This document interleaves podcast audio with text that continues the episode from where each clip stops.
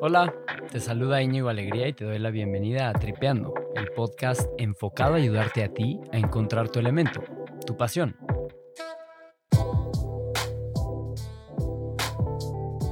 Sin una gran ciudadanía no hay un gran país y tampoco hay gran gobierno. Al privilegio le corresponde la responsabilidad.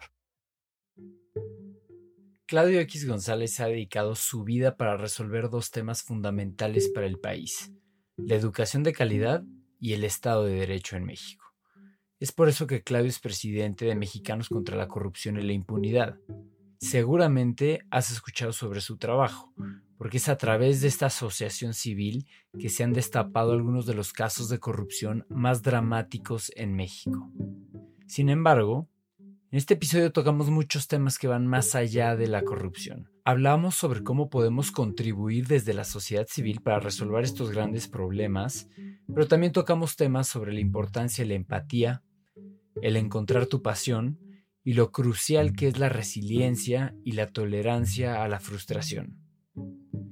Esta entrevista fue grabada en octubre de 2019, pero el mensaje de esta conversación continúa más vigente que nunca.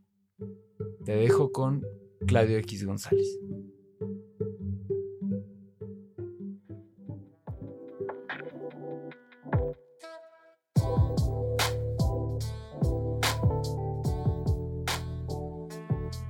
Claudio, es un honor poder platicar contigo. Te agradecemos de verdad tu tiempo. Muchas gracias otra vez y bienvenido a Tripeando. No, hombre, encantado de estar con todos los amigos de Tripiando y con Pau e Íñigo. Eh, nos da mucho gusto recibirlos aquí en las oficinas de Mexicanos contra la Corrupción y la Impunidad.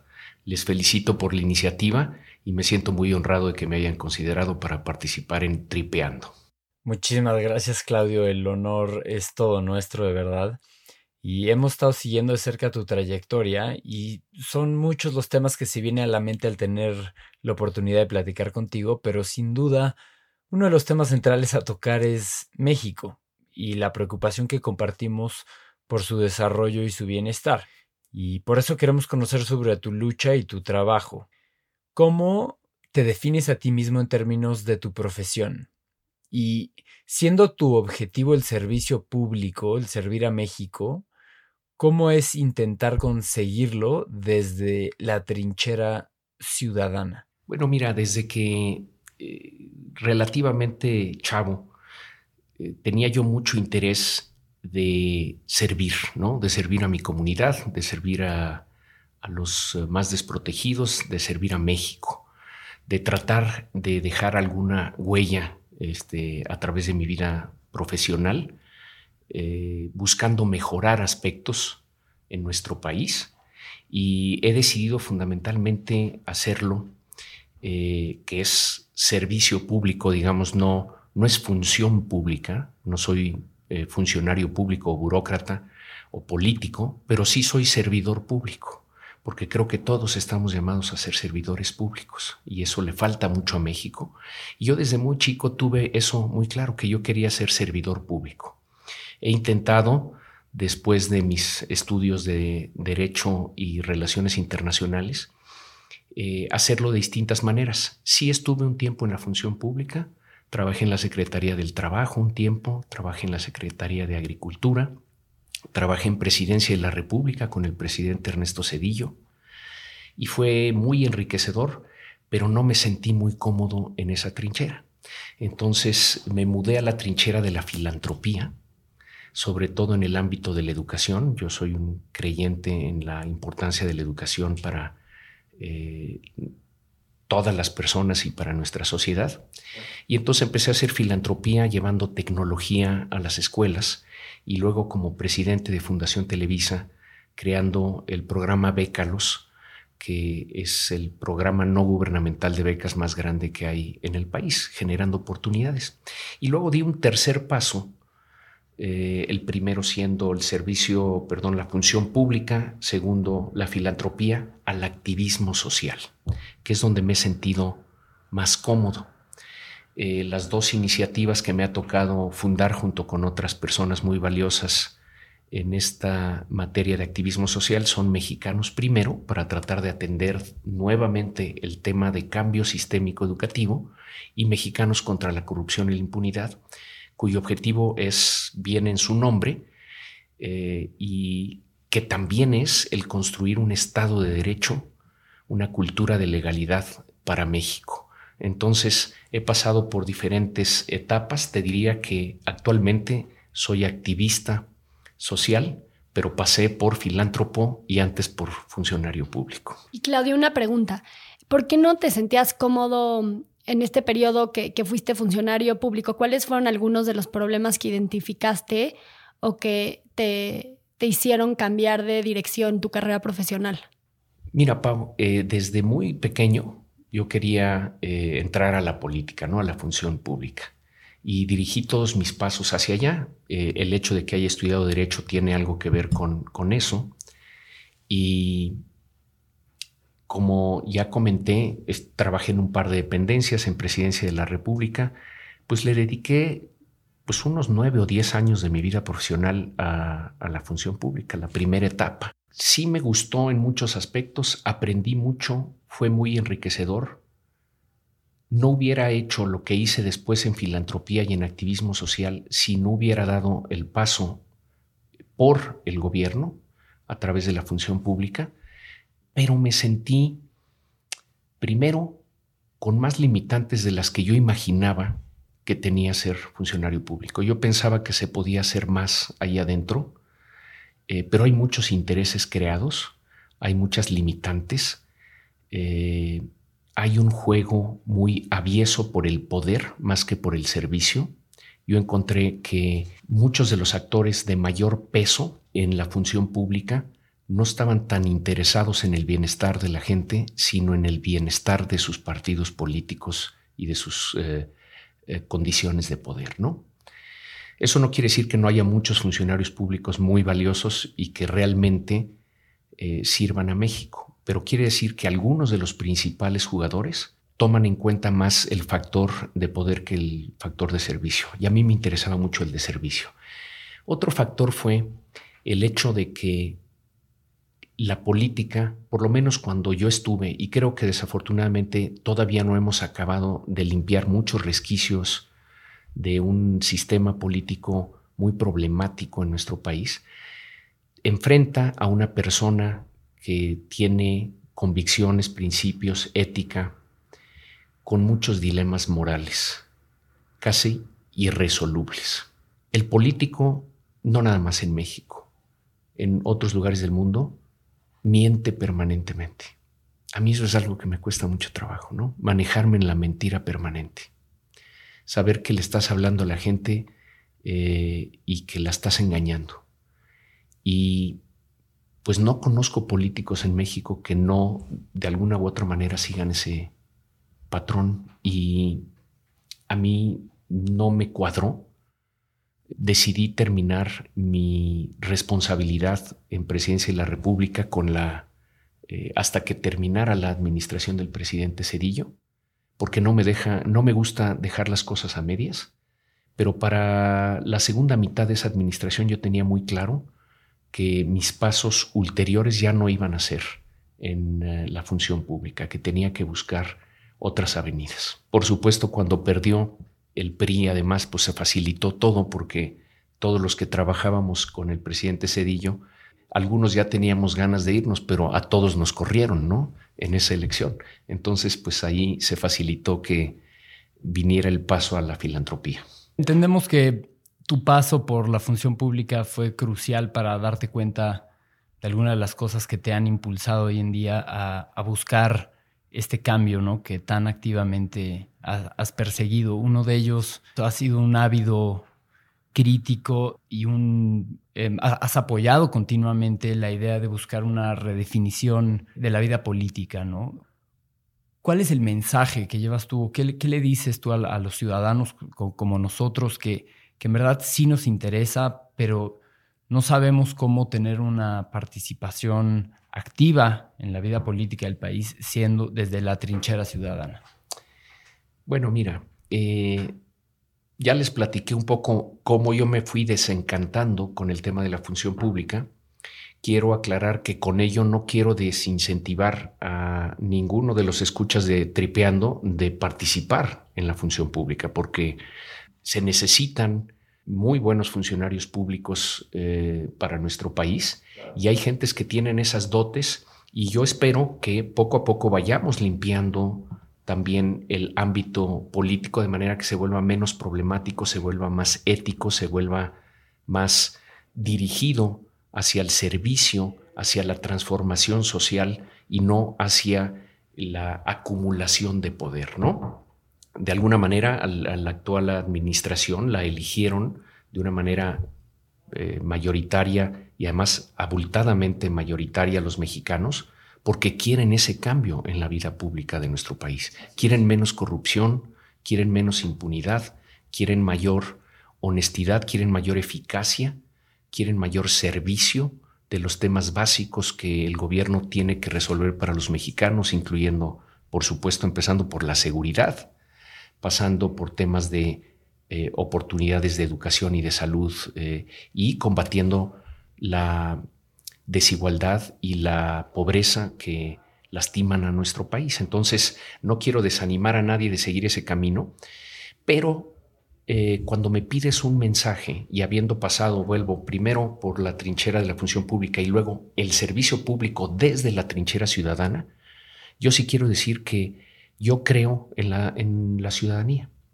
Y yo creo que a los grandes países los hacen sus ciudadanos, no sus gobiernos. De hecho, creo que solo hay buenos gobiernos donde hay ciudadanos informados, comprometidos, activos, propositivos, exigentes, críticos, valientes, que obliguen al gobierno a voltear a ver el interés público. Si tú al gobierno lo dejas sin presión constante ciudadana, tiende a ver su propio juego, no el juego del bien común.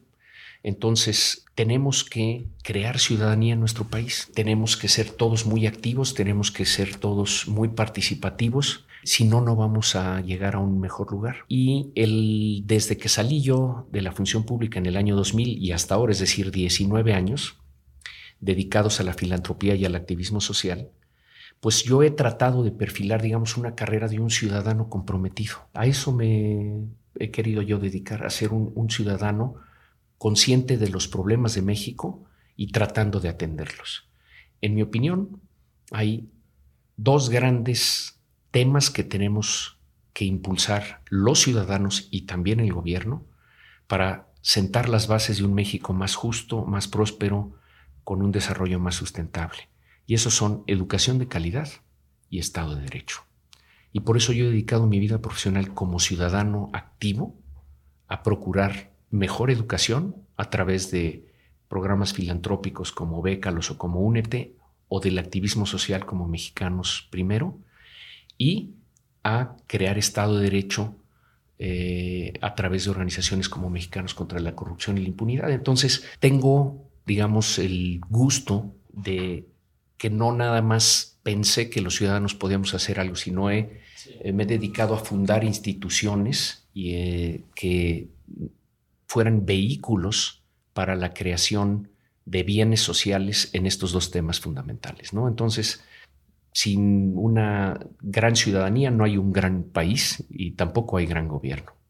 Hay que crear a esa gran ciudadanía. ¿Qué opinas? Dicen que nuestra generación o la generación de los millennials se caracteriza por, eh, por la apatía política o por la poca participación ciudadana. ¿Tú estás de acuerdo con, con esta afirmación y crees que, que sí hay una diferencia entre esta generación y la tuya o las anteriores?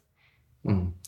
No, buenísima pregunta, Pau. Yo te diría que mi generación, ya hay, por supuesto que las generalizaciones siempre llevan una carga de injusticia, pero yo te diría que a todas las generaciones nos está faltando mayor activismo ciudadano. Ciertamente es el caso de mi generación que la conozco mejor. Eso no quiere decir que no haya eh, ciudadanos ejemplares y activistas eh, extraordinarios en mi generación. Creo que los hay y, creo que han hecho cosas muy valiosas para nuestro México. Pero en términos generales, eh, ha faltado activismo, ha faltado información, ha faltado conciencia, ha faltado indignación, que es lo sobre en, torno a la injusticia, porque la indignación te mueve a la acción. Entre mis compañeros, digamos, de la eh, escuela, de la primaria, secundaria, prepa y luego la carrera, etcétera, vuelvo, hay ejemplos de activistas, pero no ha sido una generación de activistas. No tenemos ese tema donde lo deberíamos de tener eh, el día de hoy. Y hay que impulsar a las siguientes generaciones y yo trato de hablar mucho con los jóvenes y por eso encantado de platicar con ustedes dos hoy con su eh, audiencia y voy mucho a universidades y a preparatorias para tratar de hacerle ver sobre todo a los jóvenes que tienen más privilegios, más oportunidades, eh, más posibilidad de transformar su entorno, de que realmente se comprometan. Una cosa que yo aprendí muy temprano de mis padres y nunca dejaré de agradecer esa lección, es que al privilegio, y todos nosotros, eh, ciertamente yo nací en una situación de mucho privilegio, al privilegio le corresponde la responsabilidad. Que una vida llena de oportunidades y privilegios que no se vuelca a servir al prójimo y a tratar de darle a quienes no han recibido esos mismos privilegios y oportunidades una, un nuevo horizonte, es una vida injusta. Y con todos los errores que yo he cometido y con todas las imperfecciones en, en las acciones de mías y de las organizaciones que me ha tocado dirigir, eh, he dirigido mis pasos a tratar de responder a ese privilegio con responsabilidad. Y ese es un mensaje fundamental que yo quiero dejarle a su audiencia, porque sin ese sentido de responsabilidad no puede haber la ciudadanía de la que hablábamos hace un momento. El ciudadano es alguien que puede ver más allá de él mismo. Decían de los eh, en la época de los griegos que el idiota es el que solo se puede ver a sí mismo, ¿no? Que se ve al ombligo que solo está preocupado por él mismo, que busca el espejo constantemente, no puede ver al otro. Hay que ser empáticos, hay que sentir las necesidades del prójimo, los problemas del país. Y son muchos. Este es un país maravilloso, pero tiene problemas muy serios y es un país muy grande. Entonces se va a llevar el talento y el impulso literalmente de millones de personas de mi generación y sobre todo de los jóvenes de su generación para transformar lo que es un país con gran potencial, pero que es un país muy, muy, muy injusto. Eh, Latinoamérica, queridos amigos, es la zona más desigual del planeta Tierra, no la más pobre, esa es África. La zona más desigual del planeta es Latinoamérica y México está entre los peores en Latinoamérica en términos de distribución de la riqueza y de las oportunidades. Entonces nos tenemos que volcar sobre todo a generar oportunidades para quienes no las han tenido eh, en educación y todo con la lógica de una certeza que te dé el Estado de Derecho para poder salir adelante, ¿no? Entonces, eh, no, yo no creo que su generación sea apática, eh, pero hay que trabajar duro y este programa lo está haciendo para generar información, conciencia, indignación, vertientes de acción para que sea más activa su generación que lo que fue la mía y que luego la de después de ustedes lo sea todavía más y así vamos a ir transformando las cosas. ¿no? Yo soy eh, en el corazón un optimista. Yo estoy esperanzado en que podemos transformar las cosas y el poder platicar con ustedes de lo que yo he aprendido y de lo que yo sugiero que se tiene que hacer, pues es una oportunidad única porque eh, de alguna manera les empezamos a pasar la batuta de mi este, generación a la suya para empezar a resolver problemas varios. Me llama mucho la atención y es muy importante recalcar cómo tú decides en diferentes etapas, pero decides concentrarte en dos de los problemas más, tristemente, más característicos de México, que siendo la corrupción por un lado y la educación por el otro. Y, y cómo de estas dos se desprenden diferentes cosas que has estado mencionando, como por ejemplo la desigualdad, pensando en la, corrupción como una fuente importante de desigualdad. En términos de educación, pues la falta de oportunidades, la pobreza, quisiera preguntarte que nos platiques un poco, ¿cómo observas tú, eh, ya entrando a, un poco al, al gobierno actual, ha tomado la corrupción como estandarte, ¿no? Como lema y estandarte desde la campaña hasta los primeros meses del actual gobierno. Si bien es cierto que la corrupción es sin duda uno de los lastres que más han arrastrado a México, ¿cómo ves tú ese diagnóstico de intentar culpar a todos los males que aquejan al país con, con la corrupción? Es la, primera pregunta y la, la segunda pregunta sería, ¿cómo has visto tú la intención y la motivación del gobierno actual para atacar este, este problema? ¿Será que la constitución moral es suficiente para verdaderamente erradicar de raíz este problema? ¿O, cómo has estado viendo estos primeros meses de gobierno? Mira, da pie Íñigo para que haga una muy, muy breve recapitulación de lo que es de problemático la corrupción y la impunidad para, para nuestro país. Y luego te comento eh, sobre los aspectos de esta administración que me pides que, comente. Eh, la corrupción destruye el tejido social y la impunidad. Eh, destruye la confianza, la certidumbre en nuestra sociedad, destruye el Estado de Derecho sin el cual no es posible el desarrollo sustentable.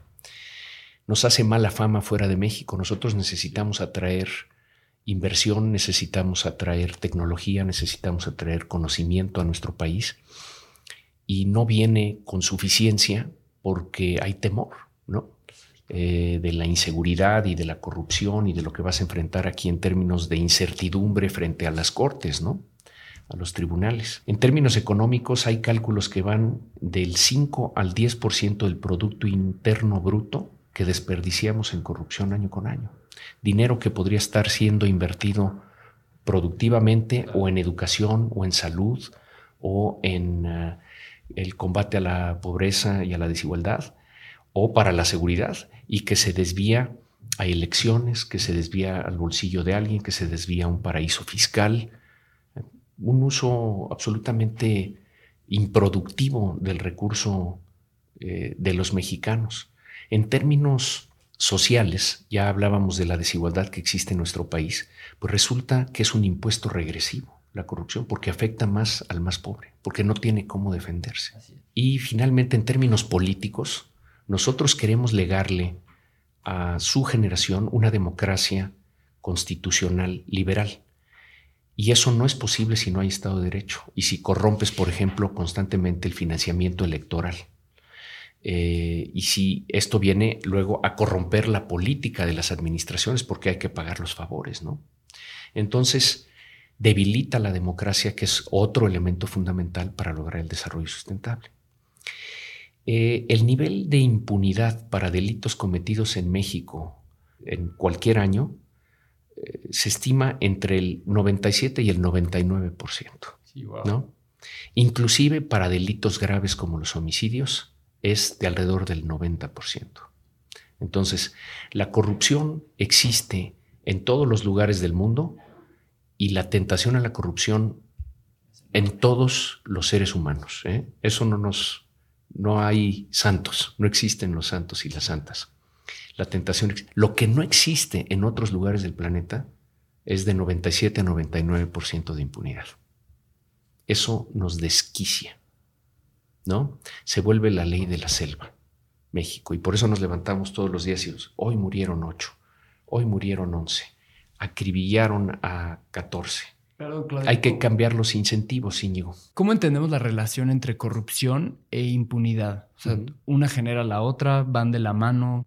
de alguna manera se retroalimentan, pero sí se podría decir que la impunidad es la madre de la corrupción. Porque si tú terminas con la eh, impunidad, abates la corrupción. ¿Y cómo abates eh, la impunidad? Pues tienes que crear un entramado social que va desde la prevención por la vía de las policías, la transparencia y la rendición de cuentas por vía de, las, eh, de la función pública, de la Auditoría Superior de la Federación. Tienes que crear elementos de transparencia, tienes que crear una procuración de justicia eh, que investigue y que acuse a quienes cometen actos antisociales y luego tienes que tener un poder judicial de primera que castigue esos actos sociales. Tienes que encadenar bien todo, desde la prevención hasta la sanción y luego la rehabilitación. Toda esa lógica en México está rota. Las policías no funcionan como deberían de funcionar, los órganos de transparencia y auditoría no funcionan como deberían de funcionar, y estoy hablando no nada más a nivel federal, también a nivel estatal. Las procuradurías pues son casi inservibles, casi inservibles. Y luego los jueces, pues hay claroscuros en el Poder Judicial, pero también hay problemas de nepotismo y corrupción, sobre todo a nivel local en el Poder Judicial. Entonces, pues ahí te llevas este altísimo eh, porcentaje de impunidad. Se explica porque no tienes las instituciones que generan los incentivos a una conducta distinta. Si tú matas a alguien en Noruega, te vas a ir a la cárcel. Te vas a ir a la cárcel. Te van a encontrar a donde te vayas. ¿No? Y si le robas a alguien o defraudas a alguien, hay un alto, una alta probabilidad de que también pagues una consecuencia. Entonces, los seres racionales se paran y dicen, oye, quiero matar a esa persona, pero no quiero pasar el resto de mis días en prisión. Entonces, pues no lo matas. En México, pues no te paras a preguntarte eso, no te va a pasar nada. En la gran mayoría de los casos no te va a pasar nada. Entonces, ¿qué tiene que hacer cualquier administración, incluyendo a la administración actual, para combatir la corrupción? Tiene que crear el entramado institucional que cambie los incentivos, ¿no? Que tú sepas que si vas a cometer un acto que lastima a la sociedad, va a haber una sanción. Mientras eso no suceda, todas las declaraciones de que ya no vivimos en un país corrupto, toda la austeridad que tú le quieras aventar a las cosas no va a resultar en lo que necesitamos. Creo que el presidente y su administración no nada más quieren abatir la corrupción, están obligados a abatir la corrupción porque esencialmente los mexicanos los elegimos por dos temas fundamentales, abatir la inseguridad y abatir la corrupción y la impunidad. Para eso se les eligió en buena medida. Entonces están obligados. Lo que están haciendo me parece que no apunta a la construcción institucional indispensable para poder tener éxito en la tarea. Eh, y por eso seguimos viendo índices de inseguridad muy elevados y desafortunadamente también de impunidad, lo que quiere decir que probablemente la corrupción también sigue muy elevada. Una cosa es la percepción y otra es la realidad. Para cambiar la realidad tienes que cambiar a las instituciones, tienes que transformarlas, tienes que ser muy efectivo en la operación y tienes en ese sentido que abatir la impunidad. No hay ninguna señal hasta ahora de que se esté abatiendo la impunidad. Eh, y ciertamente sí hay señales de que está creciendo ese otro indicador, el de la inseguridad. Entonces, muy importante que la administración actual recapacite y vea que no es un tema de nada más declaraciones, sino que tiene que haber cambios institucionales para que haya resultados. De fondo, de raíz. ¿no? Desde esta organización que es Mexicanos contra la Corrupción, ¿cómo buscan combatir la corrupción? ¿Cómo no? Pau, pues mira, este, ya decía yo que si no se involucra la ciudadanía en temas como el de construir Estado de Derecho o eh, educación, las cosas, en mi opinión, no, no cambian. Hay mucha contribución que puede hacer la sociedad. Lo, que nosotros intentamos aquí son cuatro elementos básicos para tratar de combatir la corrupción desde la trinchera ciudadana y voy a tratar de poner algunos ejemplos de cómo si no interviniera la ciudadanía, probablemente se quedarían sin hacer las cosas y por eso es tan importante que estemos activos. Entonces nosotros hacemos investigación aplicada nos ponemos, y lo recomiendo mucho para la siguiente generación, a estudiar los problemas de nuestro país. En este caso, la corrupción, la impunidad, la falta de cultura de legalidad. Tenemos algunos de los estudios más importantes en esta materia como Anatomía de la Corrupción, que es un diagnóstico global de cómo está la corrupción. Eh, es, en mi opinión, el mejor estudio que se ha hecho en México sobre esta problemática. Pregunta, tendría el incentivo la Secretaría de Gobernación o la Procuraduría General de la República o la Función Pública de hacer un estudio que hable de la gravedad de la corrupción, pues no tiene el incentivo. O lo hacemos los ciudadanos o no lo hace nadie.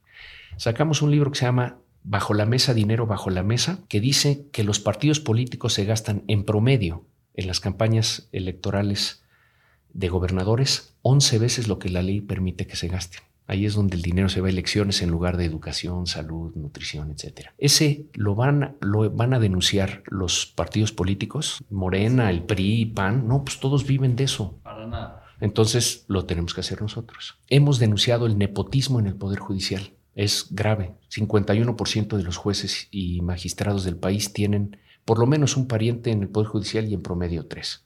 Eso lo iba a denunciar la Suprema Corte de Justicia. Iban a decir, oye, vean, ¿Qué creen? Tenemos a la tía, tenemos al hermano, tenemos al hijo, tenemos al primo. No, o lo hace la ciudadanía o no lo hace nadie. Eh, y lo mismo para el sector privado. Nosotros hacemos un ranking de las empresas eh, más importantes del país, las 500, en términos de sus medidas anticorrupción, y la calificación promedio de las empresas mexicanas es 3.7 sobre 10. Eso no lo iba a decir el Consejo Coordinado Empresarial, lo tienen que hacer los ciudadanos. Entonces, eso es investigación aplicada. Luego hacemos investigación periodística. Ustedes tienen que pugnar en su generación porque haya verdadera libertad en los medios noticiosos. Son contados los medios noticiosos verdaderamente libres y profesionales en nuestro país. Cosas que existen en otros países hace décadas o a veces centurias, en nuestro país apenas está en ciernes. Hay muy pocos medios que realmente se atrevan a enfrentar los abusos del poder público o privado. Esa es la realidad. Entonces nosotros creamos un área de investigación periodística y esa área de investigación periodística que tiene a 10 de los mejores periodistas del país, les damos libertad para trabajar. ¿Y qué han encontrado en apenas tres años y medio? Pues las empresas fantasmas de Javier Duarte y los litigios laborales de Roberto Borge y la trama de Odebrecht en México a través del señor Lozoya y la estafa maestra, ¿no? O los abusos del superdelegado de Morena de Jalisco Lomelí que tuvo que dejar el puesto por conflictos de interés. Entre más de 170 historias de corrupción que hemos documentado y que hemos puesto al alcance de la opinión pública. Menciono algunas de las más notables y hemos atacado la corrupción pública, la privada, la de diferentes partidos, la de diferentes estados, es decir, somos plurales, atacamos la corrupción donde la encontramos, no tenemos una motivación política en nuestro actuar. Pero lo que es increíble es que tantos y tantos y tantos periódicos y estaciones radiofónicas y televisivas eh, nacionales y locales no habían visto toda esa corrupción que nosotros hemos podido desenmascarar en tres años y medio. Entonces, de nuevo, la ciudadanía supliendo problemas este, estructurales y sirviendo a la sociedad, denunciando algo que merece ser denunciado. Tercer punto, litigamos. Tenemos más de 100 litigios en marcha en donde nosotros pensamos que hay elementos suficientes para denunciar, para ampararnos, para accionar legalmente, para tratar de parar a la eh, corrupción, a la impunidad, a la ilegalidad, pues lo hacemos. No nada más lo investigamos, nosotros presentamos la denuncia legal que está persiguiendo la Fiscalía. Entonces no nos quedamos nada más en denunciarlo, nos movemos para atacarlo. Y finalmente, comunicación. Eh, tenemos que comunicar todo lo que hacemos en las otras áreas. Nos movemos mucho en redes. Eh, somos una organización que tiene bastante alcance en Twitter, en Facebook, en YouTube. Eh, y trabajamos en alianza con distintos medios, que son los medios libres de este país que se atreven a decirle no al abuso a los poderosos, o no al abuso de los poderosos, sean públicos, privados eh, o de donde vengan, ¿no? Entonces, em, eso es lo que hacemos, son nuestras cuatro áreas y es como nosotros intentamos de una manera metódica, profesional, articulada de combatir la corrupción desde la trinchera ciudadana. Somos ciudadanos los que estamos aquí reunidos, somos cuarenta y pico personas que nos dedicamos a esto y cuando te preguntas, pues, ¿qué puede hacer un ciudadano para combatir la corrupción? Pues yo digo, lo que estamos haciendo en Mexicanos contra la corrupción y la impunidad es que te indigne el problema, que digas, oye, esto lastima mucho a mi país y yo me quiero mover para corregirlo, y empiezas a construir pasito a pasito, haces tu plan, jalas agentes capaces, consigues financiamiento, siempre privado, no, no recibimos un centavo de recursos públicos, y te lanzas a la aventura no hay de otra, ¿no? Todas las, todas las carreras, por largas que sean, empiezan con un paso Entonces yo lo que le recomendaría a su generación es, sobre todo, identificar los temas en los que ustedes quieren estar activos, ¿no? Yo elegí Estado de Derecho y Educación de Calidad y ahorita, si me permiten, les quiero platicar de, dar una imagen de eso que creo que le puede servir a su generación para priorizar sus temas. Pero una vez que agarras esos temas, pues lanzarte, lanzarte, ¿no? Priorizar es fundamental porque tenemos vidas limitadas, fuerzas limitadas, capacidades limitadas, recursos financieros limitados y entonces tienes que poner los ojos como ciudadano en temas específicos donde tú quieras profundizar y dejar una huella. Un ciudadano que quiere cambiar todo es un ciudadano que probablemente no va a cambiar nada. Entonces tienes que elegir tus batallas. Ya decía cuáles son las mías. Eh, la imagen esta de, imaginen un montón de naranjas eh, apiladas, digamos, como en pirámide. Y el que gana el juego es el que logra mover el mayor número posible de esas naranjas. Pero las reglas es que no las puedes patear, no las puedes taclear, puedes agarrar una naranja con la mano derecha y una naranja con la mano izquierda. Y la idea es mover al mayor número posible. Ok. Si agarras la manzana, el low hanging fruit, como dicen, ¿no? La de hasta arriba, la facilita. Pues sí, moviste esa naranja, pero no moviste ni una otra. En una de esas, si mueves una en la esquina de abajo a la izquierda, pues mueves ese sector de naranjas. Bien, moviste más que una. Pero chance, si eres estratégico, si estudias, si estás indignado y quieres cambiar las cosas, en una de esas agarras una naranja a la mitad del lado derecho con tu mano derecha y otra un poquito más abajo del lado izquierdo y en el momento en que simultáneamente las retiras, se mueven una gran cantidad de naranjas, quizá todas las naranjas. Para mí, ¿cuáles son esas dos? Ya dije, educación de calidad con la mano derecha, Estado de Derecho con la mano izquierda. Tú mueves esas dos, mueves todo, mueves a la economía, mueves el empleo, mueves y solidificas a la democracia, mueves los indicadores de pobreza y de inequidad. No son panaceas, pero mueven mucho.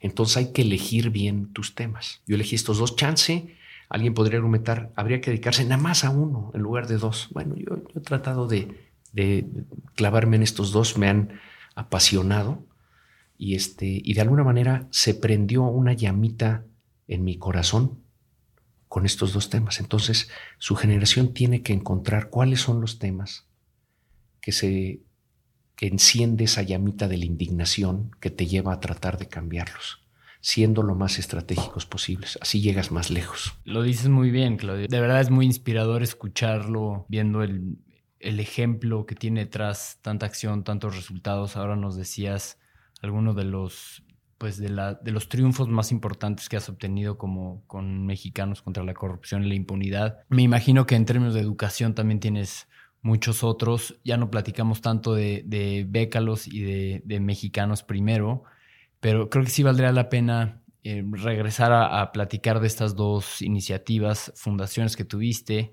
entendemos claramente la, misión y la visión de estas dos, pero, pero ¿cómo lo haces? O sea, ¿qué hace una de la otra y cómo, cómo se diferencian? Correcto. Bueno, señalaba yo algunos elementos de impacto e inclusive de incidencia. Nosotros distinguimos impacto, por ejemplo, pues eh, hay muchos temas que tienen gran impacto mediático, pero que no tienen una clara incidencia en términos de haber cambiado una ley, un proceso, o de que alguien acabe en la cárcel porque se le prueba que cometió indebidos, etcétera, ¿no?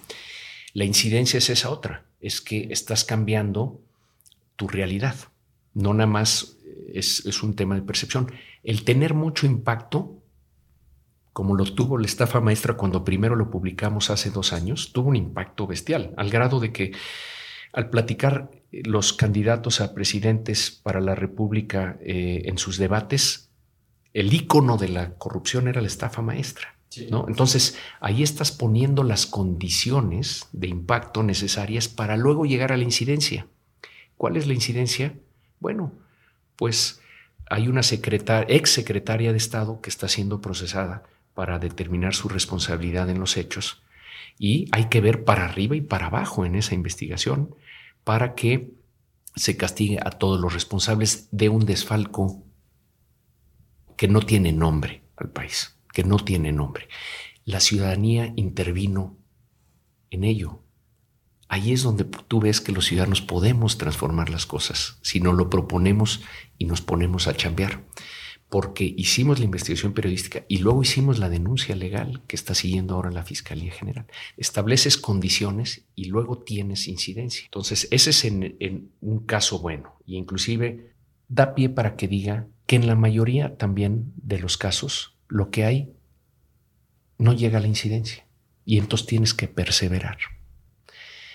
Temas como la educación de calidad o la corrupción y la impunidad no cambian en un lustro, en una década. Son temas transgeneracionales y por eso es tan importante que estemos platicando con la nueva generación el día de hoy. Porque yo tengo clarísimo que a mí no me van a alcanzar los días y las horas y las voy a trabajar hasta mi último aliento para tener la calidad en educación que deberíamos de tener y para tener la calidad en Estado de Derecho que deberíamos de tener en nuestro país. Simplemente no me, no me va a dar la vida. Este, entonces tienen que involucrarse las siguientes generaciones y muchos más de las siguientes generaciones para lograr el éxito. Entonces, lo que quiero aquí significar es que en la carrera que tiene que seguir un ciudadano para tratar de servir a su país, hay sí, eventualmente éxitos e impactos, pero las más de las veces lo que hay es frustración. Y tienes que perseverar a pesar de la frustración. Los días más importantes que tienes que dedicarle a estas causas son los días en los que te levantas y dices, no se puede, ya no sé qué hacer. De plano esto no cambia, es imposible. Ese día tienes que salir a caminar, tienes que salir a dar tus pasos. Esas son las horas México más importantes. Cuando estás frustrado, cuando estás molesto. Así como llegas de repente a uno de estos éxitos, nosotros hemos denunciado otros 160 en los cuales varía mucho las consecuencias, pero en la mayoría no ha habido consecuencias. Entonces tienes que seguir sembrando, sembrando, sembrando generando conciencia, poniendo información allá afuera. En fin, es un tema de, constancia, de perseverancia, de fortaleza y también de optimismo y esperanza, porque si pierdes el optimismo de que puedes cambiar las cosas, entonces acabó. Muchos en mi generación no se han metido a combatir la corrupción porque llegaron a la conclusión de que era imposible. Y si tú piensas, es imposible atender eso, pues es imposible. Se vuelve imposible. No puedes permitir eso. Ni en educación, ni en Estado de Derecho, ni en salud, ni en seguridad, ni en nada. Tú tienes que estar esperanzado de que puedes cambiar. Y se puede cambiar. Yo estoy absolutamente cierto. Lo estamos cambiando y se puede cambiar. Me desvío un poco de lo que me preguntaste, perdón Íñigo, y luego yo me, apasiono y me sigo por otro lado, pero la lógica de las organizaciones, por ejemplo, Mexicanos Primero y Mexicanos contra la Corrupción y la Impunidad, eh, tienen diferendos muy importantes, no tienen nada que ver una con la otra. Lo único que quizá tengan que ver en común es que a mí me tocó participar en la fundación de una y de otra y de presidir una hace un tiempo y ahora la otra, pero eh, en términos del el método de trabajo, sí, se parecen. También Mexicanos Primero tiene investigación, también tiene litigio, también tiene comunicación. Ellos no tienen periodismo porque no viene tanto al caso, pero de alguna manera Mexicanos contra la Corrupción se modeló en torno a lo que habíamos aprendido en Mexicanos Primero, que es una organización también de eh, incidencia, pero no hay una coordinación entre estas dos. No, son organizaciones totalmente distintas. No, no hay una coordinación. De hecho, eh, yo dejé la presidencia de Mexicanos primero. Fui eh, en algún momento presidente de ambas instituciones y luego dejé la de Mexicanos primero porque se volvió, volvió tan, eh, tan comprometedor y controvertido el trabajo que estábamos haciendo en Mexicanos contra la corrupción que estaba afectando a Mexicanos primero. Entonces tuve que dejar la presidencia de Mexicanos primero y entonces yo ya me he concentrado más en este tema de corrupción e impunidad. Pero eh, eso es lo único que las ha relacionado, digamos. Eh, son totalmente autónomas la una de la otra, temas distintos, pero relacionadas en, cuanto a metodología de acción, digamos, ¿no? Y, este, y las dos han tenido impacto y, yo diría que Mexicanos Primero pues es probablemente la organización líder social en materia de educación y Mexicanos contra la Corrupción en materia de Estado de Derecho. Se parecen en, el sentido de que las dos organizaciones son eh, organizaciones con vocación de, de vanguardia, de llevar el liderazgo, de atreverse. Las dos son organizaciones atrevidas. Y mi pregunta es, entendiendo que es un problema súper complejo, el de la educación tanto como el de la corrupción, y tomando en cuenta que Mexicanos Primero llevan ya más tiempo operando, ¿cómo has notado esta evolución de los problemas con los que se enfrentaban en temas de educación cuando empezó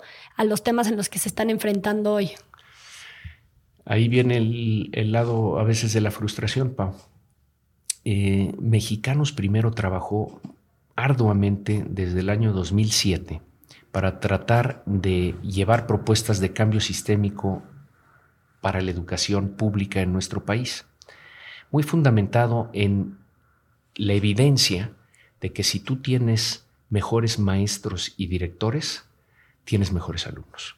Si tú cambias una cosa en educación, que tienes que cambiar muchas para tener la excelencia que desearías, pero si nada más tienes la fuerza de cambiar una, de nuevo el tema de priorizar, entonces tienes que tratar de lograr la profesionalización docente y directiva. Ese es el juego de la educación en el país. En el 2007, cuando nosotros empezamos a estudiar todo esto, eh, había un predominio de la parte sindical muy importante que obstaculizaba eh, la posibilidad de profesionalizar a los maestros y a los directivos.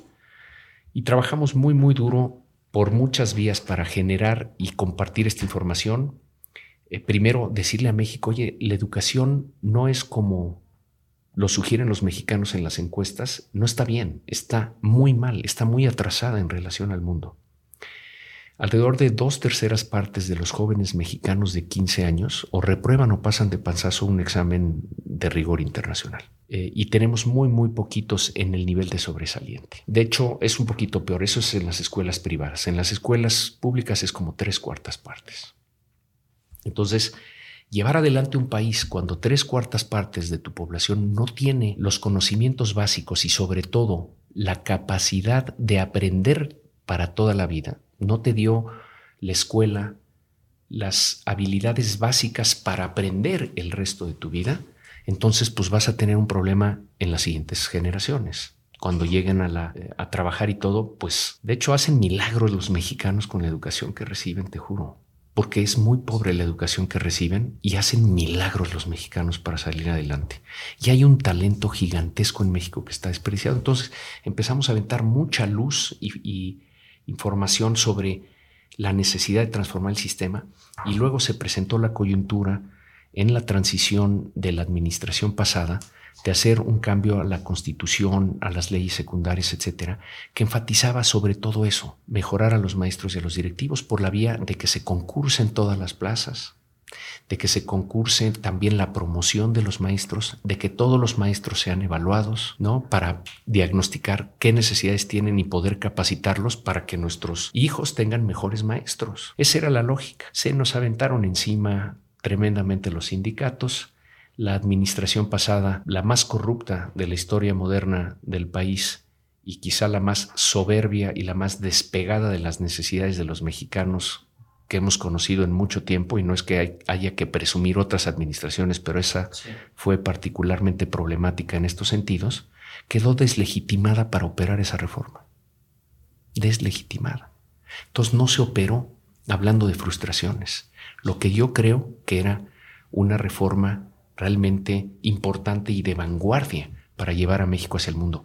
Todas las instancias expertas eh, internacionales y muchos expertos a nivel nacional dijeron, ese es el camino, no es todo el camino, pero por ahí hay que caminar. Nada más que se implementó horrendamente. Y luego el actual presidente en campaña quería el favor de los eh, sindicatos y entonces se metió con la bandera de cancelar la que él dice mal llamada reforma educativa. Y entonces lo que estamos viendo ahorita, 12 años después de que Mexicanos primero inició su batalla por transformar las cosas es un franco retroceso en materia educativa en términos normativos. Eh, se diluye mucho eh, aspectos importantes de la reforma. Al hablar en este momento, están mis compañeros de mexicanos primero tratando de defender que en la legislación secundaria quede lo mejor posible. El artículo tercero, hay retroceso en relación al del 12, sí, pero no quedó eh, tan maltrecho como pensábamos que podía quedar. Ahora hay que cuidar la legislación secundaria. Y luego, la ejecución no parece ser un tema que se priorice en esta administración. Están en otros temas, estos de corrupción, impunidad, los proyectos de infraestructura. Eh, no están centrando los ojos ahí. En mi opinión, cualquier gobierno que no centre prioritariamente sus ojos en el tema de educación está fallándole a México. Está fallándole a México porque es el tema junto con Estado de Derecho. De, ¿no? de nuevo, algunos éxitos, pero también frustraciones importantes. Eh, a seguir, a seguir. Nunca el progreso en ningún lugar del mundo ni en los países más avanzados ha sido lineal. Nunca, jamás. Siempre es evolutivo y tiene desviaciones a la derecha, a la izquierda, a veces para atrás, y luego retoma su camino. Así son las cosas. No es para desanimar a su generación, no, al contrario, es para que estén listos para estar animados toda la vida, porque sólo así se logran cambiar las cosas, eh, sobreponiéndose a los obstáculos y a las frustraciones. Solo así adelantas un poquito el marcador de una generación y luego llega la suya, lo adelanta más y ahí vamos. Ahí vamos. Yo me quedo, me quedo con el mensaje de la importancia de la resiliencia ante, ante la frustración que dices, Claudio. Eh, se me hace importantísimo recalcar ese mensaje y creo que a, modo de conclusión me quedaría con esa idea y este mensaje, estas ganas y este ímpetu por, por luchar y por no desistir. Es algo que creo que tenemos mucho todos nosotros y las nuevas generaciones de qué aprender. Hemos cubierto una buena parte, nos hemos dado una buena idea de cómo estas estos dos pilares que sostienen al país, tristemente hoy algo rotos, la educación y el problema de la falta del Estado de Derecho, eh, Pau, ¿algo más para agregar? No, de, mi, de tu lado, Claudio, quisieras agregar algo. Bueno, no, mira, ha sido muy rica la, charla y la agradezco eh, profundamente. De nuevo regreso al origen, ¿no? Quien, quien, tiene la posibilidad de ayudar tiene la responsabilidad de ayudar. Eh, sé que estoy platicando con dos jóvenes muy talentosos, apasionados, preparados para servir a México y que en las personas que nos escuchan en Tripeando, hay muchos más que están con el deseo, con la inquietud de servir a, México. No es fácil, pero es muy posible. Hay pocas naciones en el eh, planeta que tengan tantas posibilidades de desarrollo como el nuestro. Si yo volviera a nacer eh, y pudiera elegir en dónde nacer, no dudaría de hacerlo en México porque la juventud puede hacer cosas extraordinarias por su país. Em, no que no se puedan hacer en otros lugares del mundo, pero hay tanto potencial que no se ha desatado en nuestro país y que se puede desatar eh, en su generación. Y creo que priorizando adecuadamente eh, por dónde entrarle y luego perseverando, se pueden hacer cosas extraordinarias eh, desde la trinchera ciudadana, desde la trinchera también pública. Necesitamos gentes capaces en las dos para lograr que ese gran talento, porque es muy talentoso nuestro país, tenga las oportunidades de desarrollarse uno y dos, que tenga las condiciones de certidumbre, de estabilidad que permitan que se desarrolle. Entonces, muy optimista sobre su generación. Veo a muchos jóvenes, entre ellos mis hijos, eh, con una gran esperanza eh, en, términos de lo que pueden transformar y servir. Los veo a ustedes y me lleno también de gozo y de ganas de seguir y de que ustedes eh, se metan muy duro a las batallas que vienen y invitar a todos los amigos de Tripeando a entrarle duro. Se, puede mucho eh, si se quiere mucho. Gracias, Claudio. Y por último, eh, ya de conclusión, siempre preguntamos a nuestros invitados si tienen algún blog, podcast, libro eh, favorito que les gustaría recomendar a la audiencia. En términos de lecturas, híjole, pues eh, tanto que, que recomendar eh, Why Nations Fail, me parece un libro muy importante para esta época. How, Democracies, How Democracies Die es otro libro muy importante. On Grand Strategy, de un maestro me parece que es de Yale, John Lewis Gaddis, este, también me, llamó profundamente la atención recientemente. Y del lado de ficción también este, he leído algunas cosas padres, pero recientemente me, encantó uno, autor norteamericano que se llama Amor Towles, que se llama A Gentleman in Moscow. Se los recomiendo mucho. Y no dejen de leer, por supuesto, Las Memorias de Adriano de Yursenar. Quizá el libro que más me ha gustado en mi vida. Buenísimo. Buenísimo. Claudio, otra vez muchísimas gracias y gracias por esas últimas recomendaciones. Las, las pasaremos. Y muchas gracias a la audiencia por acompañarnos. Pau, nos vemos. Bye, gracias a todos.